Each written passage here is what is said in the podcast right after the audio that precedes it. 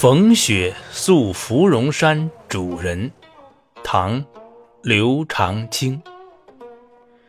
日暮苍山远，天寒白屋贫。柴门闻犬吠，风雪夜归人。暮色降临，苍山就显得更加遥远。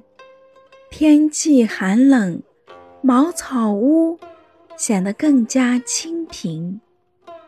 柴门外忽然传来了狗叫的声音，定是夜晚有人冒着风雪归家门。逢雪宿芙蓉山主人，唐·刘长卿。日暮苍山远，天寒白屋贫。柴门闻犬吠，风雪夜归人。